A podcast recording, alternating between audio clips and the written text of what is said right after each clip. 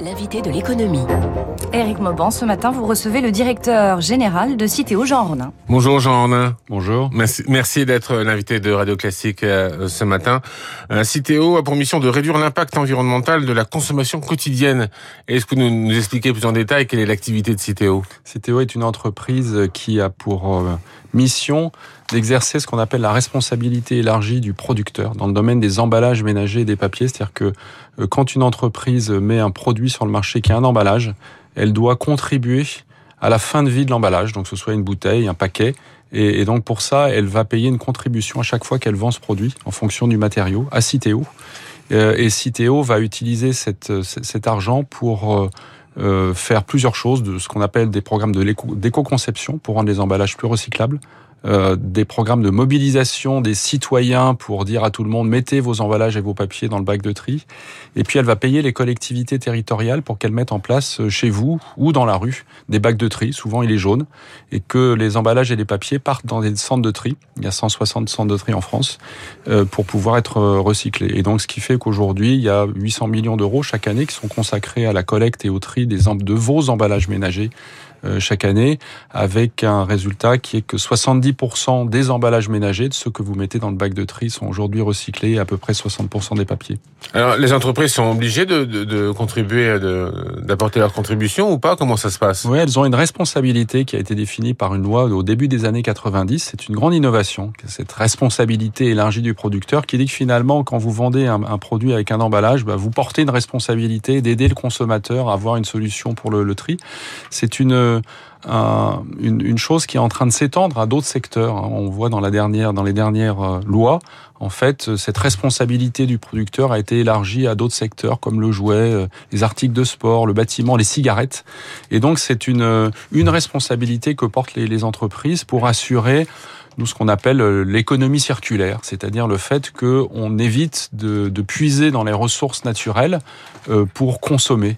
Et les emballages, donc c'est du verre, c'est du papier, c'est du carton, c'est de l'aluminium, c'est de l'acier, ce sont des résines plastiques. Et on peut réutiliser euh, bah, le verre de votre bouteille pour refaire une mmh. bouteille, euh, le carton de votre carton pour refaire un carton d'emballage, et pour le plastique pour refaire de la bouteille ou faire des produits pour le bâtiment, l'automobile. C'est l'économie circulaire et c'est comme ça en fait qu'on doit concevoir la, notre société de demain.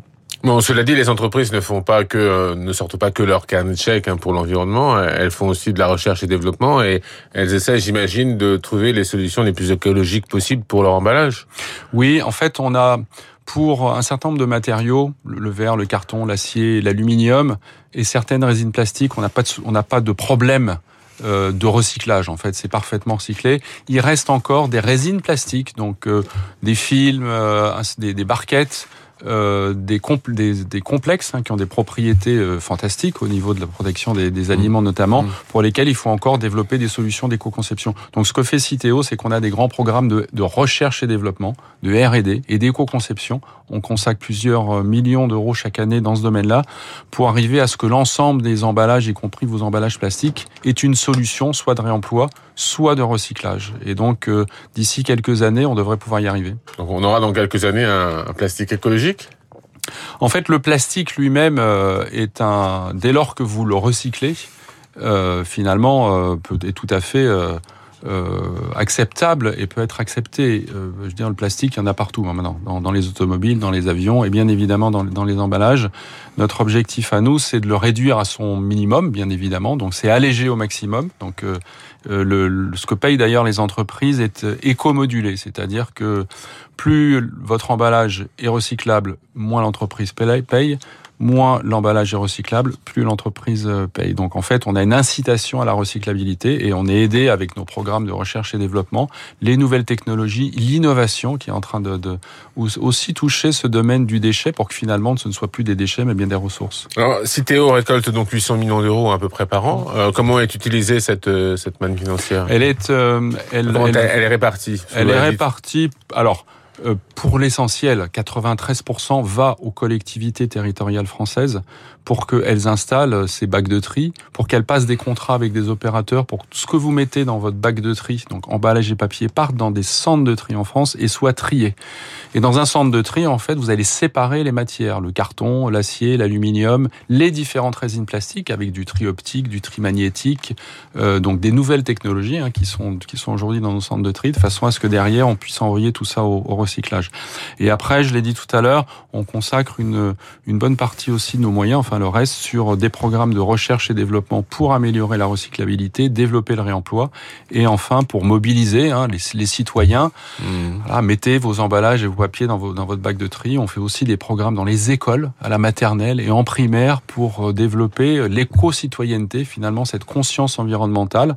Pour apprendre euh, les bonnes pratiques. Besoin. Les bonnes pratiques, le fait que euh, finalement, quand on consomme, on a, on porte aussi nous individuellement, chacun dans notre vie quotidienne, une responsabilité.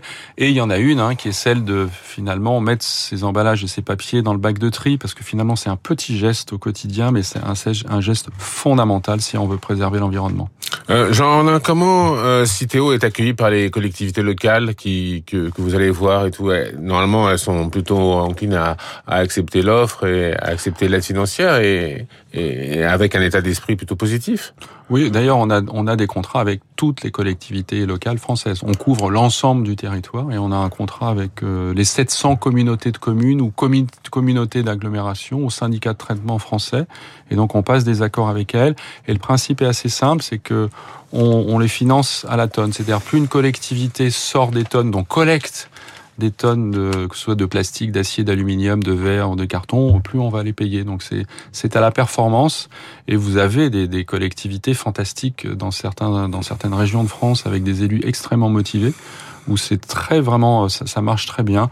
On a un peu plus de difficultés dans, nos villes. Voilà, la, ville, c'est l'endroit où on consomme le plus, où on a développé beaucoup la vente à distance, et c'est là où, paradoxalement, finalement, on trie le moins. Donc, on a un, enjeu dans nos zones urbaines. Alors, comment lever les freins à, au tri sélectif dans, dans les zones urbaines Alors, qu'est-ce qu'il faut faire? Quelles sont les bonnes pratiques à mettre en place pour euh, avoir des bons résultats dans dans les cités Il y, a, y, a, y, a, plusieurs choses à faire. Bon, la première, c'est euh, ce qu'on appelle l'information et la mobilisation, c'est-à-dire faire comprendre à chacun que ce, ce geste-là est important et qu'il est utile. Euh, vous savez, parfois les gens ont un peu de défiance en disant finalement, je sais pas très bien où ça va partir quand je, je mets ça dans, dans, un bac jaune. Or, en France, ça part bien euh, au recyclage. Et on Il ne s'agit pas confiance. de donner juste bonne conscience. Quoi. Voilà, c'est ça, ça, ça. a une utilité. Euh, la, la, deuxième, après, c'est l'équipement. C'est-à-dire que les villes sont parfois sous-équipées parce que bah, les immeubles sont un peu étroits. Parfois, il n'y a pas de bac jaune. Et puis, euh, une autre action qu'on entreprend euh, dans les villes, nous, c'est d'installer des bacs de tri dans l'espace public, donc dans la rue. En fait, la poubelle ne doit plus se cacher. Elle doit finalement, elle fait partie de notre vie quotidienne. Si on considère que c'est une ressource, on doit pouvoir, voilà, dans la rue, dans les gares, euh, arriver à trier nos, nos, emballages et nos papiers. Donc on a des programmes, nous, qu'on appelle euh, sur le hors foyer, hein, tout ce ouais. qui est en dehors du foyer, pour que finalement ce geste de tri puisse être reproduit dans nos, dans nos villes. Mais on voit ça un peu dans les gares des poubelles avec... Euh d'un côté ce qui est recyclable, de l'autre ce qui est pas recyclable et tout ça, on, commence à le voir un peu. On commence. Après, on a, je pense, beaucoup de progrès à faire dans ce dans, dans ce domaine-là. Et puis après, vous savez, c'est la, on va dire que c'est une mobilisation du quotidien, c'est-à-dire que cette, euh, donc nous on a des beaucoup de programmes euh, sur les réseaux sociaux, sur le digital pour arriver à toucher euh, les populations les plus jeunes qui ont une bonne conscience environnementale, euh, mais qu'on doit mobiliser pour qu'elles pour qu'elles passent à l'acte. Et, et, les populations jeunes sont celles des, des, de nos zones urbaines, hein, majoritairement. Elles ont parfois des logements qui sont un petit peu exigus, donc c'est mmh. pas facile de trier.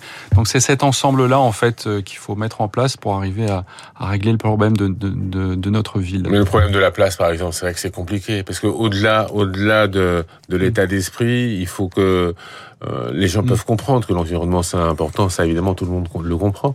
Mais après, il faut être pragmatique et pouvoir euh, trier les déchets facilement sans que ça soit vraiment euh, une contrainte pour les gens au quotidien.